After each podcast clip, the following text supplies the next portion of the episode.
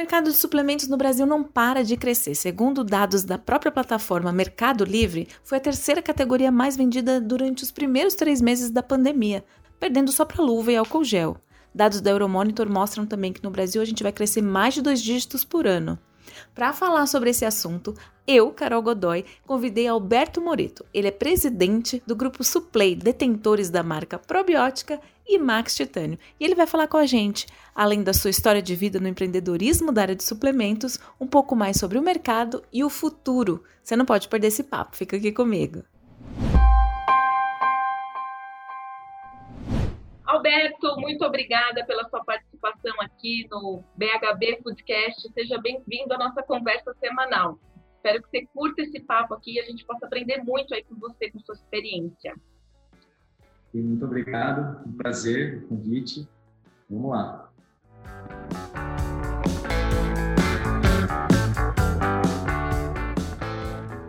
Para a gente começar esse papo, queria te perguntar: quem é o grupo Suplay hoje? Quais são as marcas? Em que posição vocês estão? Tamanho da empresa? Números que você pode abrir? Divide aqui com a gente.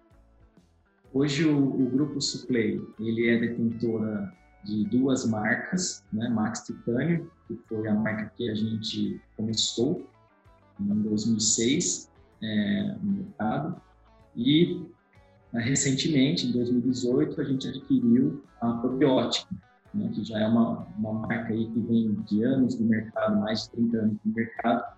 Então, hoje nós estamos, nós estamos com essas duas marcas no mercado. Nós somos, aqui o grupo, nós somos em três sócios, sou eu, a Mariane e o Carlos, os dois sócios. E hoje a gente, é, falando de nutrição esportiva, porque suplemento é uma categoria bem ampla, mas falando de nutrição esportiva, hoje a gente é o maior grupo da América Latina, chegando a um, um faturamento ano passado é, acima de, de 200 milhões. Com, com hoje com mais de 300 SKUs no mundo, entre as duas marcas, Estamos aqui na, Matão, no interior de São Paulo. Aqui são três plantas que a gente tem aqui na cidade. Uma fábrica, são três plantas, exato. É uma fábrica é, da parte seca, é, uma outra fábrica com uma parte úmida, né, que aí a parte de barra, géis, é, e um centro de distribuição. São mais de 10 mil metros quadrados, onde a gente faz a expedição de todos os produtos para os nossos clientes. Somos mais de 300 colaboradores aqui na cidade. Vocês são todos os três sócios muito jovens ainda. Vocês começaram esse negócio é, com que idade, assim? Saíram da faculdade e já resolveram empreender, foi isso? Durante a faculdade a gente decidiu empreender. Né? É, a gente começou muito novo. É, eu comecei, quando começou eu tinha 19 anos, né? hoje eu estou com 34. É, a minha sócia Mariane também é da mesma idade, a gente estudou junto no colégio. Ela também começou com 19 anos. E o Carlos, que é meu irmão, ele é quatro anos mais velho que eu, então ele começou com 23.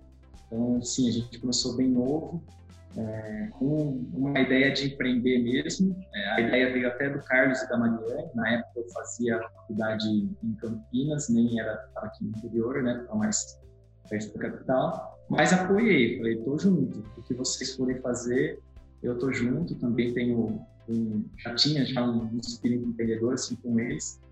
E aí foi eles que decidiram, na verdade, começar ah, na área de suplemento. Eu já era consumidor de suplemento, mas nunca tinha pensado em empreender em suplemento. Né? É, até quando eles me falaram, olha, a gente está pensando em fazer algo com suplemento, foi uma surpresa para mim. Né? E depois acabou norteando até a minha formação, porque eu ia ser professor de física, gostei sempre muito da área de exatas, e aí eu acabei depois mudando para engenharia de alimentos, acabei me formando na Unicamp em engenharia de alimentos por conta do, do empreendedorismo.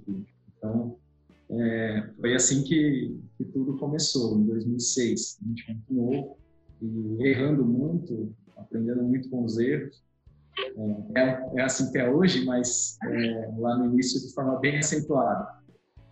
Imagino que sim, 2006 era uma época que falar de suplementos era quase falar de drogas, né?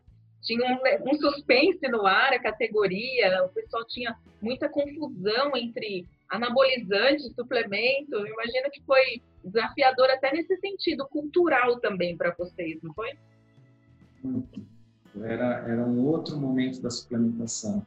Tem até uma história engraçada que a minha mãe foi uma, uma certa vez lá na, na República que eu morava em Campinas e ela viu um pote de whey lá que foi tomar. A gente ainda não tinha empresa.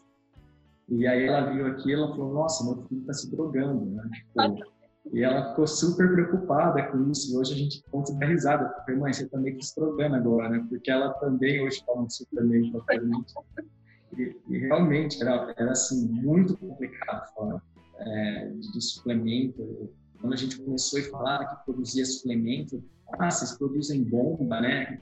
Não, não tem nada a ver com isso. Né? Então, eu acho que a gente até fez parte, é, como todo o mercado, de uma nova construção, né? que a gente está vendo aí nos últimos anos, a mudança na cabeça das pessoas, isso é muito positivo. Foi, foi, foi muito legal ver essa transformação no mercado, e quando a gente começou realmente com todo esse preconceito, e hoje, né? Esse preconceito ele vinha muito é, de como o suplemento se deu no Brasil. Entrou de forma nas academias primeiro, né? esse suplemento esportivo, né? com os praticantes do bodybuilder, que eventualmente faziam uso de outras substâncias. E, por falta de conhecimento, podiam acabar até tendo alguns problemas de saúde por conta do uso de anabolizantes. Isso era comum, né? principalmente na década de 90. Tudo muito sem informação, muito no, no empírico, né? E aí, quando ele tinha algum problema de saúde, tinha que eventualmente passar por um médico, coisa assim, ele não contava que ele tomou, algumas outras substâncias. Então, é aqui que você tomou a água nesse suplemento. Então, eu acredito que foi muito daí que teve esse preconceito do suplemento. Né? Quem tomava suplemento era, é, acabava sendo, na maioria das vezes, a mesma pessoa que usava outras substâncias e aí acabava pegando a fome é uma transformação muito grande para 15 anos. A gente está falando de 15 anos, né? 14 anos de, de, evolução e como isso mudou. Agora, qual foi o simbolismo para você, que provavelmente consumia é, suplementos da probiótica, né? Devia ter essa admiração pela marca, uma das marcas mais fortes do Brasil por muito tempo. Um dia chegar e comprar essa marca, a Max, vamos dizer assim, né? Ó, o filho mais caçula desse mercado foi lá e adquiriu uma marca tão tradicional. Como que foi isso? Conta um pouco dessa transação para gente. E hoje, o quanto probiótica representa dentro do portfólio de vocês? Se tá, é 50-50, é se é equilibrado, ou se o, o plano de vocês estratégicos para ambas as marcas, tanto marca quanto probiótica. Eu fui um usuário de probiótica lá atrás, né? E até depois que a gente é, criou a empresa, criou a marca Max Titânio, começamos a empreender, a probiótica sempre acabava sendo um direcionador para a gente, né? Ela era líder de mercado, foi líder de mercado até 2013. Então, quando a gente olhava para a probiótica, a gente via era um era um caminho a ser seguido, né, de fato, porque era uma empresa que tinha sempre teve ótimos produtos, né? nunca teve problema nenhum com, com relação à, à, qualidade dos produtos. É, uma, é realmente uma, uma índole intacta, né? E a gente olhava aquilo e via que ela construía um mercado positivo para todos. Né? Acho que isso que é importante. A empresa pensar numa construção mercadológica. A probiótica sempre fez isso. Então, a gente olhava aquilo e a gente se inspirava também. Acho que o concorrente serve para a gente se inspirar também nas coisas boas dele e trabalhar. E a gente sempre trabalhou nesse sentido. E aí veio como uma oportunidade, em 2018, a gente conversar e adquirir a probiótica. Assim, um, eu não consigo nem transmitir em palavras, porque é um sentimento que poder estar à frente agora, ajudando mais ainda na construção do mercado com duas marcas de muita relevância. A, a probiótica, é, hoje, ela representa em torno de 40% do, do faturamento do grupo e a Max em torno de 60%, 65%, fica mais ou menos dentro disso. Né? Assim, é um, uma trajetória muito interessante de de hoje poder fazer um trabalho. A probiótica tem um direcionamento num canal é, especializado. É, nós estamos falando de triatletas, nós estamos falando de esporte de alta performance com resultado. Né? Uma, a probiótica é uma comunicação até para um pessoal mais da antiga, das antigas, né, que ali trabalha contra o relógio, em provas, tudo mais, então mais nichado, com influenciadores que também são pequenos nichos e a gente tem que encontrar esse nicho que trabalhar bem focado ali.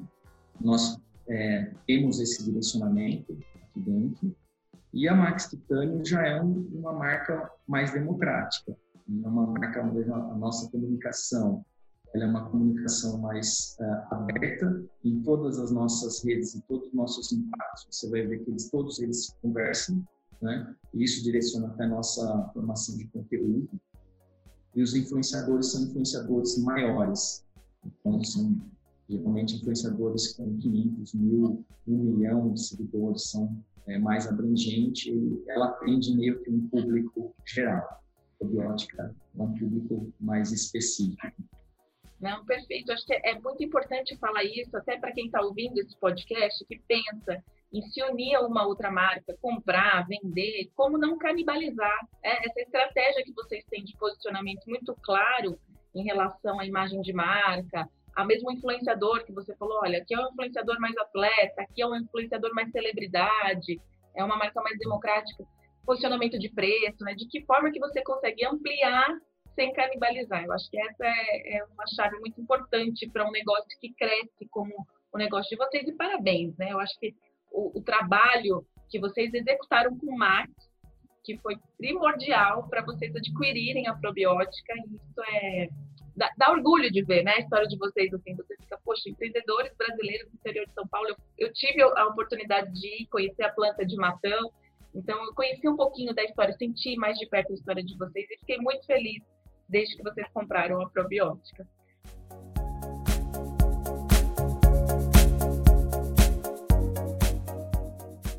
Agora, Alberto, mercado de suplementos parece que não sofreu tanto assim com a pandemia. Segundo dados da Biad, inclusive, é, de diversas categorias de suplementos, não só esportivos, aumentou 10% as vendas da categoria de suplementos em geral durante os meses de pandemia.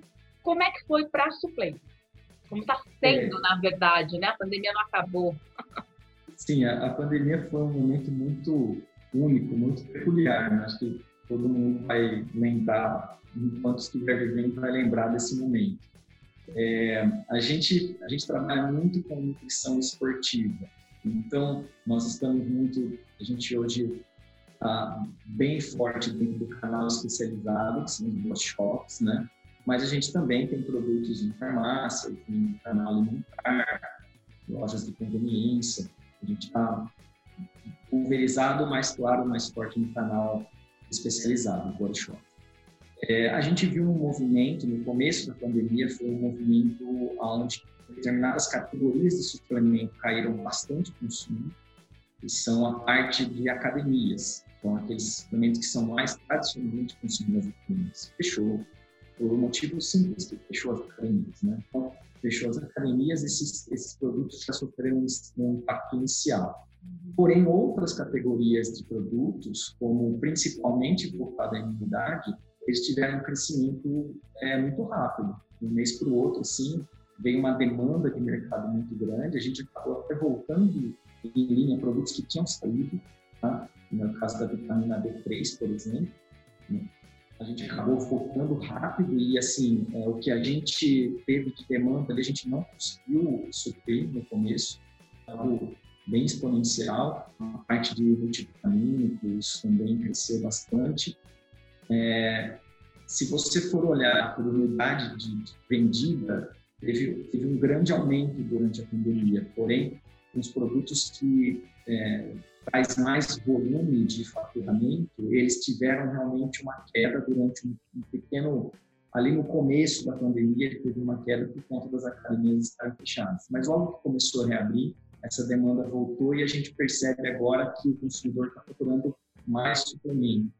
Eu acho que vai muito no que a, a Biagi até conseguiu mostrar ali no, no estudo dela. Algo que eu achei interessante no estudo dela, que pegando estudos dos anos anteriores, acho que vale a pena ressaltar que nós tivemos um marco regulatório de suplemento em 2018, né? Teve uma, então a Anvisa agora ela cria então em 2018 uma RDC de suplementos alimentares. E antes você não podia falar que você fazia suplemento alimentar, não, não existia esse nome. Agora existe. Então também você perguntar para um consumidor hoje se ele consome suplemento alimentar, hoje ele responde que sim. Talvez naquela época ele consumia um ômega, ele consumia um multivitamínico, e se você perguntasse para ele, você consome um suplemento alimentar? Ele fala, não. Ah, mas você não toma multivitamínico? Não, eu tomo, mas não, eu não tomo suplemento. Então tem também essa, essa variável aí, aí no meio da, de 2018 para cá, o que abriu muito espaço para a gente, no mercado mais amplo. Então você começa a ver outros canais quererem o suplemento, buscarem o suplemento pelo aumento da demanda e também pela expressão da categoria agora de suplemento alimentar. A gente colocou a nossa bandeira e falou, a gente existe e a gente não trabalha com nicho. Nós somos importantes sim dentro desse país. Dando esse gancho que você está falando, o que, que você olha para o futuro dessa categoria de suplementos que hoje é mais ampla? A gente tem a nutrição esportiva de um lado, tem esse well-being, né, o mercado de bem-estar muito grande do outro. Existe um movimento que a gente vê que até mesmo a, a marca Max envolve, que é, é a, coisa da comedização do suplemento, né? Você transformar um produto que é um suplemento de proteína, de vitamina, em um chá, em uma panqueca, em um alimento mesmo, para ter um, uma, um momento de consumo mais próximo de uma refeição do que de um suplemento adicional do, ao teu dia, à tua dieta. O que, que você olha para o futuro e você fala, olha, se eu tivesse que comprar uma nova empresa hoje, eu ia investir em que mercado? O que, que vai crescer mais em termos de volume e margem, faturamento? É, se você pegar um ano atrás, todas as tendências de mercado, elas falavam muito do snapcation, você deve lembrar disso, né? A justificativa lá era assim, olha, todo mundo tem uma vida muito corrida, tá todo mundo tendo que viajar muito, então, é, eu quero fazer um lanche, eu quero fazer um lanche saudável. Uh, teoricamente, com a pandemia, é, as pessoas pararam nessa correria toda. Né? Muita gente começou a trabalhar de casa e aí a gente vê outro, por outro lado, uh, como cresceu algumas tendências de faça você mesmo, faça em casa. Só que quando a gente pega o nosso portfólio, os snacks que a gente lançou, que são essa linha assim, então agora eu tenho um, um um alimento tradicional, só que eu pego esse alimento tradicional e coloco um pouco mais de proteína, eu tiro gordura dele, eu tiro açúcar, deixo ele melhor nutricionalmente. A gente vê que isso só cresce e também os produtos que não são tradicionais de consumo, como o caso de barra de proteína, que é algo que está sendo inserido no mercado, também cresce. Então, é, eu acho que esse é um caminho de volta. Teoricamente, a pandemia deveria bloquear um pouco os snacks, porque a pessoa já não está mais na correria, mas não, entrou no hábito da pessoa. Então, à tarde ali, eu vou comer algo saudável. Então, eu vou colocar esse snack aqui no dia na tarde, porque é, é, ele está classificado como um suplemento, mas ele não deixa de ser um alimento e que eu posso fazer uma substituição inteligente por outro com outro que eu fazia anteriormente. Então, eu, eu, vejo que essa é uma tendência, isso com certeza eu apostaria bastante. E a gente também está sempre muito ligado no que a ciência está estudando, que está saindo de estudos, né? É, falando um pouco ali, das vezes, de substâncias bioativas, né? Falando em é, pesquisas sobre ômega. Ômega hoje já é um consenso científico, né? Creatina é um consenso científico a whey, eu lembro em 2010, tinha muita gente que falava, não, tomar whey não, não tem diferença nenhuma, você não precisa disso. Né? Hoje a gente já, ninguém mais afirma isso. Né? Os estudos estão mostrando que não, que ele tem os benefícios sim, Claro, se você faz uma alimentação perfeita durante o seu dia, talvez você não precise do uso de suplementos. Eu não estou aqui falando que todo mundo tem que tomar suplementos todo tempo. Não, a gente tem que avaliar cada indivíduo mas hoje é um consenso já científico também dos benefícios da whey. Então a gente também fica muito ligado nessa parte da ciência para ver o que está saindo e ir buscando produtos que se encaixam no consumidor, trazendo esses benefícios da ciência.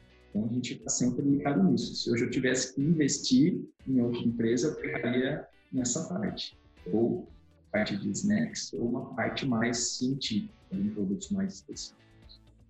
Olhando para o que você falou, eu estou me recordando aqui o quanto a indústria farmacêutica está se movimentando também para entrar nesse mercado de suplementos e olhando para a prevenção. Durante a pandemia, é, número de medicamentos de várias doenças virais transmitidas, né, antibióticos, caíram muito, porque como as pessoas estão isoladas, não é só o coronavírus que não é transmitido, outras doenças também. Então, isso é muito significativo para a indústria de farmacêutica como um todo, de falar, meu Deus, estou parando de vender remédio, preciso vender algo preventivo. Essa onda da imunidade fez a indústria se mexer muito nesse sentido também. Você vê isso como algo muito diferente do seu mercado ou você acha que é uma ameaça, assim, a indústria farmacêutica, como já tem uma distribuição, um canal forte, pulverizado, pode vir a atrapalhar os negócios das indústrias de suplementos? Olha, esse movimento da indústria farmacêutica não é de hoje. Quando a gente, se a gente voltar a gente vê que, inclusive, várias já participam das, é, das nossas feiras que são mais voltadas para o segmento da nutrição esportiva, então, eles já têm a sua linha. Eu acho que quando vem é, concorrentes de peso, concorrentes a fim de fazer um mercado sério, né, eu acho que isso é sempre positivo, porque é, o mercado ele, ele se abre, né, você acaba tendo uma maior e melhor visibilidade no mercado. Se eu estou aqui como suplay lutando para crescimento, para daqui a pouco a gente ter um mercado maior, né, que eu acredito que, dá, que tem muito para crescer no Brasil, quando vem um concorrente desse tipo, claro que a, a concorrência falando do suplay, a, a concorrência sempre vai existir lá no ponto de venda, a gente vai estar tá se cotovelando ali. Isso não tem problema, isso se não for ele vai ser outro. Mas quando vem alguém que está alguma empresa, uma multinacional está a fim de fazer também esse mercado crescer, no final eu, acho que vai ser benéfico para todo mundo. E o movimento deles é, é, muito por entender também, está, eles também estão muito ligados à ciência e eles estão vendo que é, existem suplementos que trazem inúmeros benefícios. Né? É, com essa nova RDC, inclusive, eles tiveram muitos produtos, a indústria muitos produtos que eram enquadrados antes como medicamento e agora são suplementos. Não são mais vistos como medicamentos. Então, eu acho que é um movimento natural. As pessoas procurando uma qualidade de vida melhor, quem procura qualidade de vida melhor sempre vai para nutrição, vai para exercício físico. E aí a suplementação está dentro desse universo todo. Eles, eles olhando isso é um, é um movimento natural. Né? Não, não, não, não tem espaço, né, Alberto? A gente, quando vai para outros países, vai para os Estados Unidos, a gente vê como tem uma gôndola muito mais repleta e diversa é, de oportunidade para esse tipo de alimento, categoria, suplemento. E aqui no Brasil a gente ainda é, é, é pequeno, né? Então, quando vem mais um player, como você está falando, ajuda a construir essa cultura de, de consumo. Acho que é por aí, né? Com certeza. Com certeza. É, os canais, é, canal Estados Unidos é, é muito engraçado, né? muito diferente da gente, mas a gente, de certa forma, acaba copiando algumas coisas. Você vai num, numa rede grande de supermercado lá, você tem uma farmácia dentro do, da rede de supermercado e você tem uma gôndola enorme só com suplementos. Né? E aí suplementos de todos os tipos. E aí você encontra uma forma de games, qualquer coisa que você quiser. Então, é, é muito interessante. Acho que o Brasil, de alguma forma, eu acho que não vai ser igual, mas acho que de alguma forma a gente vai acabar caminhando para essa, essa abertura maior do mercado. E aí as farmacêuticas vão estar juntas, isso não tem dúvida.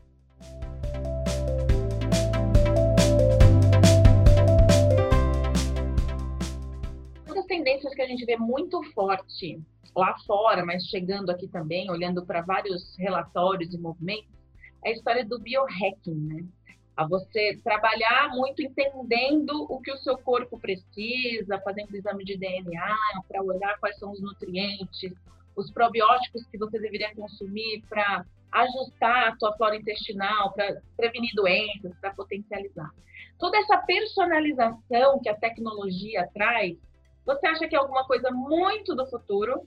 Ou em breve a gente vai estar trabalhando aí as marcas de suplementos, sejam elas farmacêuticas ou indústria de, de nutrição esportiva, de uma maneira um pouco mais personalizada via site, e-commerce? Vocês já estão olhando para isso de alguma forma? É bem interessante. O biohacking é um conceito bem amplo. Tratando aqui da nutrição, eu acredito que a gente, de certa forma, já trabalha desta forma, é, tentando explicar. É, hoje nós temos, por exemplo, os nossos atletas, eles passam lá por, por vários especialistas da área da saúde, por exemplo, um endócrino, e ele faz lá 10 folhas de exame para entender como está cada hormônio dentro do corpo dele, e ele faz uma engenharia ali para regular tudo isso, e muitas vezes é usado suplemento é, de forma direcionada para mudar alguma coisa ali. Quando a gente fala atleta de alta performance, ele sabe exatamente quantos gramas de carboidrato ele tem que tomar, de quanto em quanto tempo para ter um rendimento melhor na prova. Eu entendo que, de certa forma, a gente já está fazendo isso, não é algo distante, não. É que quando a gente olha o filme de ficção, ele parece muito longe, porque aí se mexe mais com engenharia genética e tudo mais, mas eu acho que se alguém vai mudar esse mercado, vai fazer essa transição, esse alguém é a indústria de suplemento. De certa forma, ela já trabalha de alguma, de alguma forma assim. É, a gente tem alguns projetos também na parte de personalização, né? É, ainda não saíram do papel, porque isso envolve uma flexibilidade produtiva muito grande que para a indústria de alimentos, como é o nosso caso, você tem alguns entraves, mas a gente faz, de vez em quando a gente faz alguns, alguns spots assim com personalizações para cliente, tal, mas nada específico para o consumidor ainda. Mas eu acho que isso, isso é, uma, é uma crescente. E aí eu acho que as startups elas ganham da gente nesse quesito. Eles têm maior flexibilidade para isso. Empresas maiores elas encontram maior dificuldade. E nada impede a gente fazer uma parceria com uma startup e atender através da startup algo personalizado. Legal. Esse, esse trabalho, de certa forma, você falou, é, é o médico olhando para aquela necessidade, prescrevendo, né? Uhum. É, o médico, o nutricionista que vai fazer, vai fazer parte desse trabalho de personalização. Eu posso acordar de manhã e falar, estou precisando de mais vitamina B12 preciso de exame, preciso dessa interface com algum expert. Como é esse trabalho para vocês hoje? Como que vocês se relacionam com médicos e nutricionistas? A gente tem um, um projeto já de alguns anos aqui na empresa, tá? É, o equilíbrio nos auxiliou muito nesse projeto, onde a gente entende que é, esse profissional da saúde, seja ele um médico ou nutricionista, ele é parte fundamental né? para a pessoa entender o corpo dela, ela entender qual que é a dieta que ela melhor vai se ajustar, né? o suplemento, para ser colocado o suplemento de forma correta na vida dela e caso precise. Então, a gente entende que este é um pilar de crescimento da empresa também. A parte, principalmente a nutrição esportiva, é onde a gente tem mais contato. Né? mas também tem muitos médicos que acabam fazendo esse trabalho. É, a gente faz parte de visitação, a gente explica o nosso portfólio. Hoje nós temos mais de 300 produtos no nosso portfólio, então é algo que a gente precisa, de fato, falar sobre explicar, porque nem sempre é tão simples falar sobre suplemento. Suplemento não é um alimento, mas não é um medicamento. Então, ele tem a parte complexa do medicamento na função metabólica, mas ele tem uma facilidade de consumo de um alimento. Então, a gente tem que explicar isso aí muitas vezes profissional, principalmente a nutrição. O profissional de nutrição hoje, as disciplinas que ele tem de suplemento dentro da grade curricular é pouco. Né? Se ele quiser realmente trabalhar com isso, ele vai ter que passar por especialização. Então, a gente tenta sempre estar muito próximo desse profissional para explicar dos nossos produtos, os benefícios, os diferenciais competitivos das nossas marcas, né? Temos vários e a gente precisa transmitir isso. Nós trabalhamos só com insumos de alta qualidade, altas concentrações, então a gente precisa ter um momento para passar isso para o profissional, para ele tomar uma decisão mais inteligente lá para o paciente dele. A gente faz esse trabalho de educação, a gente participa de conversas, de feiras, a gente está sempre muito próximo deles. É um relacionamento não só de marketing, mas consultivo, né? Você precisa trabalhar na educação desse profissional também, para que ele possa é, recomendar e prescrever seus, seus produtos. É um, é um trabalho que a gente é, realiza com muita paixão aqui na Equilibrium também. E essa categoria de suplementos é, precisa sempre estar de mãos dadas, mãos dadas com um profissional, principalmente da nutrição, porque é quem vai conseguir fazer com que esse suplemento chegue de forma mais democrática até a mais pessoas, não que, que até saia um pouco do nicho. O nutricionista hoje está muito presente, né? Nos últimos anos ganhou muita força também. Era um profissional um pouco mais marginalizado, vamos dizer assim, que não tinha, acho que com o advento das, das mídias sociais, o nutricionista também ganhou um status um pouco maior, uma autoridade no assunto um pouco maior, deixou de ser só aquele profissional da cozinha, que era o, o segundo do time ali do médico no hospital, na nutrição hospitalar, que não era tão valorizado, para que passasse a ser fundamental, peça-chave na, na vida de atletas ou de pessoas que querem uma performance melhor. Então, hoje a gente tem um time de nutricionistas de peso aí que consegue ajudar mesmo nos projetos e a gente, como, com as marcas, precisam estar muito próximas, assim como vocês fazem.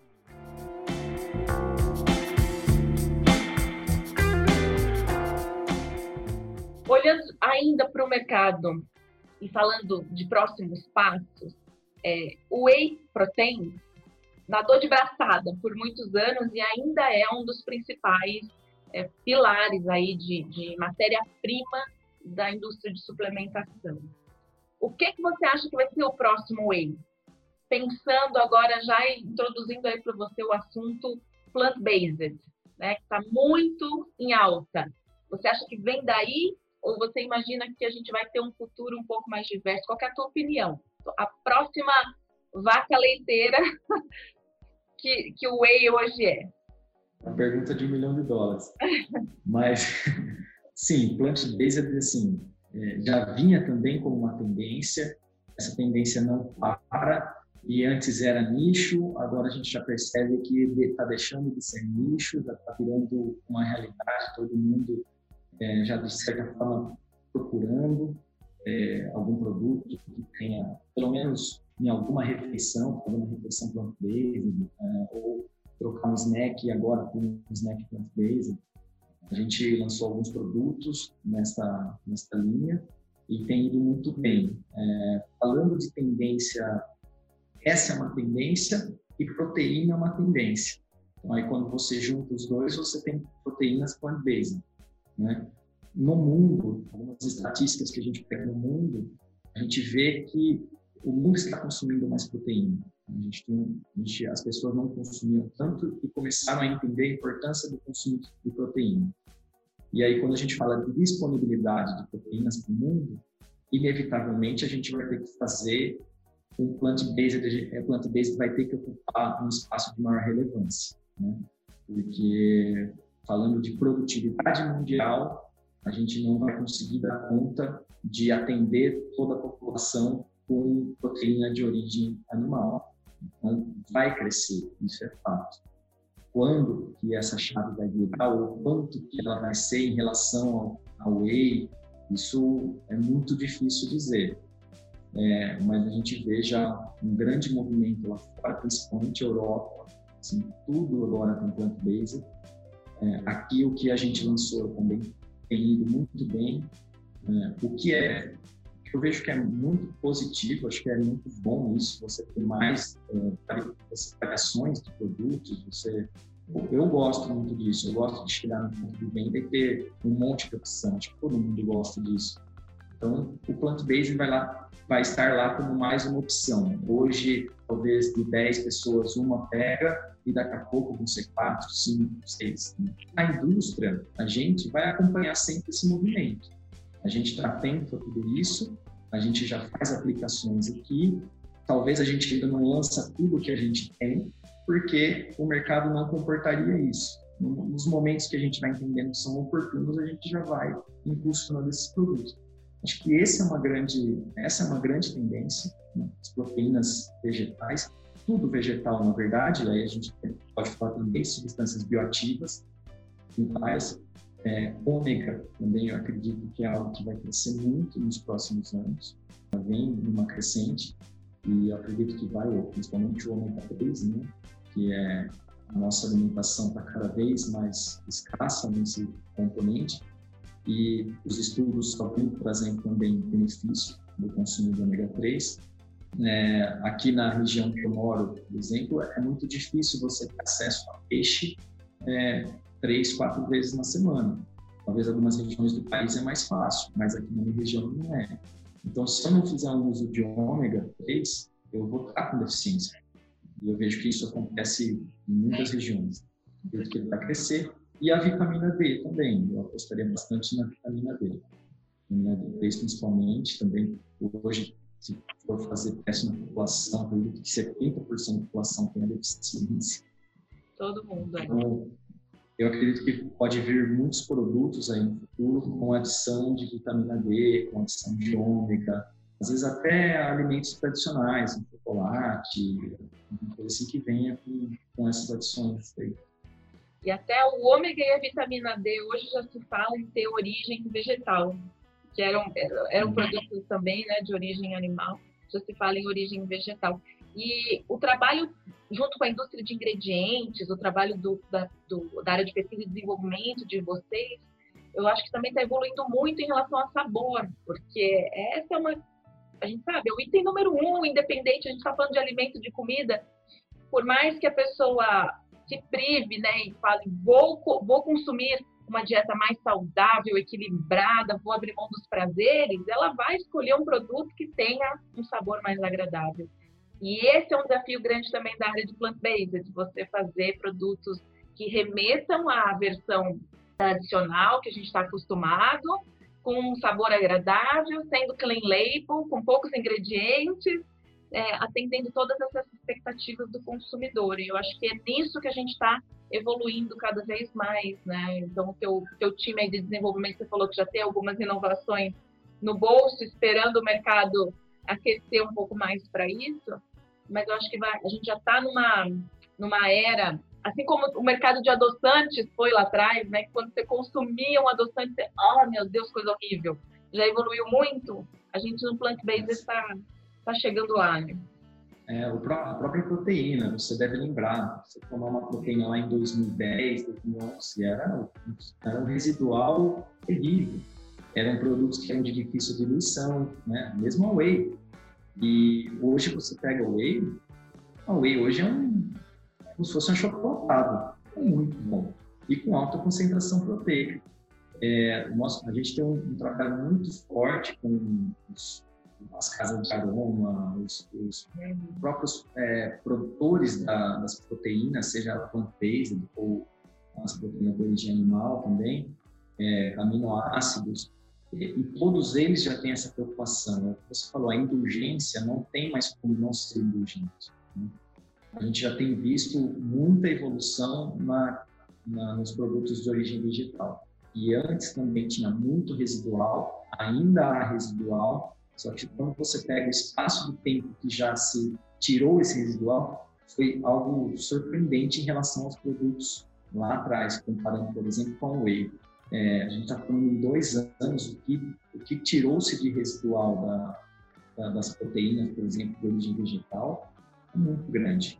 Eu acredito que em dois, três anos a gente vai ter esses produtos com uma palatabilidade ótima e plant-based. A gente já está tá trabalhando nisso, os nossos fornecedores estão trabalhando nisso, porque a gente entende também que é, o consumidor, a gente é consumidor, a gente quer algo gostoso. É, e, e, o papel da indústria também em, em gerar, né, cutucar um pouquinho para essa demanda acontecer.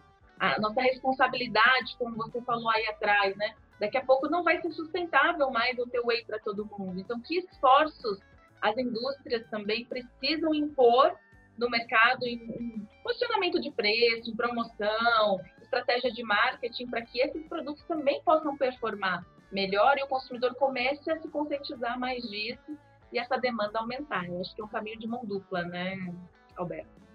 Precisa também de um movimento de produtividade. A gente hoje tem acesso às proteínas, proteínas de origem vegetal que são muito boas de sabor, quase sem nenhum residual, por exemplo, às vezes vindas de algas, alguma coisa desse tipo. Só que como a, produção ainda é muito pequena, ela acaba tendo um custo altíssimo. E quando a gente faz a conta e simula o preço lá no ponto de venda, a gente quase que viabiliza. Né? Ou ele vai ficar restrito a, uma, a um público muito pequeno, que, é, na, que é, não, às vezes a gente não vale a pena o lançamento de um produto desse. Então, eu acredito que com o aumento da demanda, essas produções vão começar a aumentar, né? e aí vai tudo vai, o preço vai cair, tudo vai ficando mais simples, né? me lembrei agora de uma conversa que eu tive com o Luiz da Not Food, e ele falando justamente sobre isso. Eles são uma empresa, uma startup que só foca em produtos da base é, plant-based, que substituem outros tradicionais de origem animal. E eu questionando justamente essa coisa do preço na ponta para ele. E ele falou que existe um, trabalho muito forte que precisa ser feito também de lobby governamental em relação a impostos, porque o, o imposto que é dado a esse produto, não que ele seja maior, mas quando você tem, existem algumas práticas que beneficiam o agro, a agronegócio, que é leite e carne.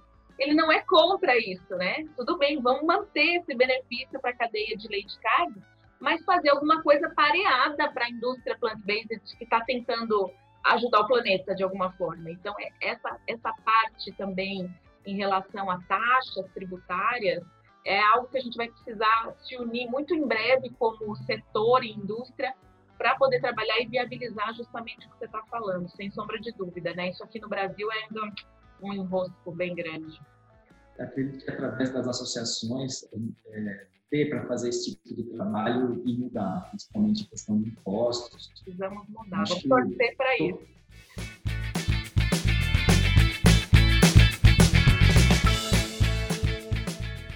Alberto, quero te agradecer. Foi muito bom bater esse papo aqui com você. Quero deixar aqui o microfone aberto para sua mensagem final, que você quer trazer aqui para a gente, incentivar quem está nos ouvindo.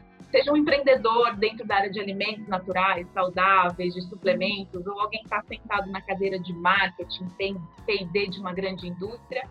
Seu recado final aí de inspiração para esse público. Primeiro, eu gostaria de eh, agradecer o convite. É um imenso prazer estar aqui com você. Eu sou apaixonado pelo que eu faço, pelos suplementos. Né? Eu trabalho muito para o crescimento dos suplementos no Brasil, do mercado. Quem estiver nos ouvindo que gosta também disso, vamos trabalhar junto. Vamos fazer um mercado maior, um mercado mais democrático para todo mundo. Hoje ainda tem muita, o suplemento ainda hoje está muito restrito a uma certa parcela da população. Eu acredito que as grandes indústrias de alimentos conseguem, às vezes, ter, ter muitos diferenciais competitivos em relação a, a custo para conseguir tornar acessível para a classe C, classe D. Isso eu acho é muito importante, trocar o hábito de consumo das pessoas para, produtos é, nutricionalmente melhores. Então, é, acho que vamos trabalhar nesse sentido que acho que a gente vai ter um país mais saudável, a gente vai ter pessoas mais felizes. Esse é o, minha, o meu recado. Show de bola, te agradeço de coração. Estamos juntos nessa missão, aí, nesse propósito de construir marcas mais saudáveis. Esse é o, o lema aqui do BHB, que para quem não sabe, a sigla em inglês significa justamente isso: é Building Healthier Brands, construindo marcas mais saudáveis. Obrigada, Alberto. Espero que vocês tenham curtido também essa conversa e até a próxima.